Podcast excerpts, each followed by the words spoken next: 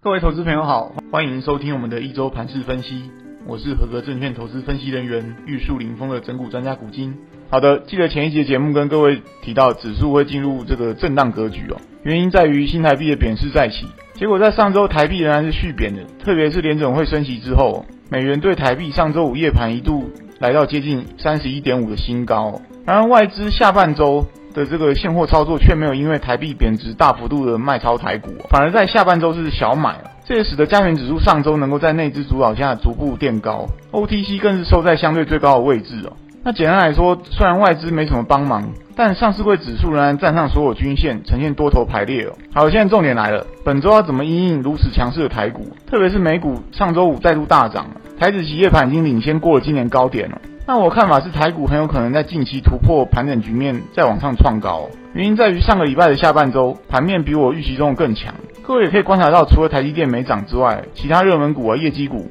甚至跌升股，几乎通通都有表现哦。比如说 AI 相关的股票，因为上周四晚上美国科技股开高走低，原本我还想说周五台湾的 AI 股可能也不会有什么好脸色，结果也就只跌了开盘那几十分钟哦，后面又整个拉起来。那另外根据先前的经验，当 AI 股大涨会排挤其他族群的一个资金哦，结果上周五却没有这种现象，很多类股都有表现，呈现百花齐放。OTC 也爆出今年最大量一千两百亿，似乎隐含有这个买盘很积极的卡位哦，这点在近期其实不太寻常。所以我才认为说，本周可以用比较积极的操作去期待台股的突破，不用预设立场。当然没有错，外资现阶段还是没有明显回流，市场大户心态也相对比较保守，偏向短进短出。所以操作上建议大家还是以选股不选市，严格控制停损为原则哦。再来进入焦点新闻，上周美国两件大事，首先是费的升息，虽然市场预期七月是最后一次，但鲍尔最后也没有把话说死，他表示之后还是要看经济状况来决定。紧接着周四晚上，美国公告。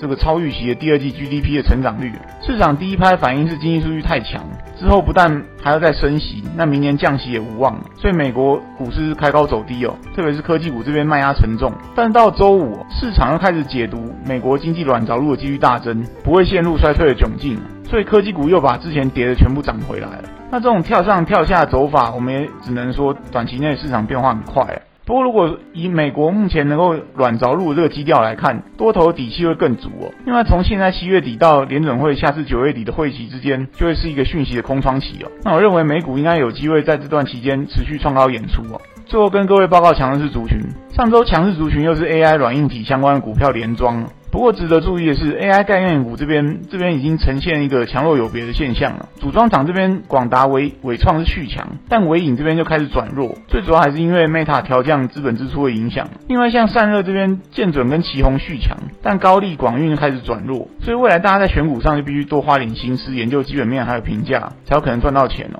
另外值得留意的强势族群还有光通讯，还有。观光餐饮哦，光通讯这边其实主要受惠未来 AI 的这个应用遍地开花之下，需要更高速这个网络环境，所以会有设备的升级需求。所以说不只是光通讯啊，整个网通族群之后都值得持续留意。另外是被超卖很久的观光股，总算看到抄底买盘进场了。股价止跌回稳，那我认为说像饭店龙头晶华还有云品，在基本面没什么变化之下，目前的操作长短线皆宜啊，提供给各位参考。股市行情变化难测，但也充满机会。我们所能做的就是充分做好准备。我在投资机关点的粉丝团上也会分享每天关盘重点给大家参考，希望对各位操作有帮助，在股市里能稳中求胜。最后不免俗套跟大家说，如果以上内容各位觉得有帮助，请记得按赞、分享、开启小铃铛，顺便加入投资机关点的粉丝团。我是真武专家股金，我们下次见。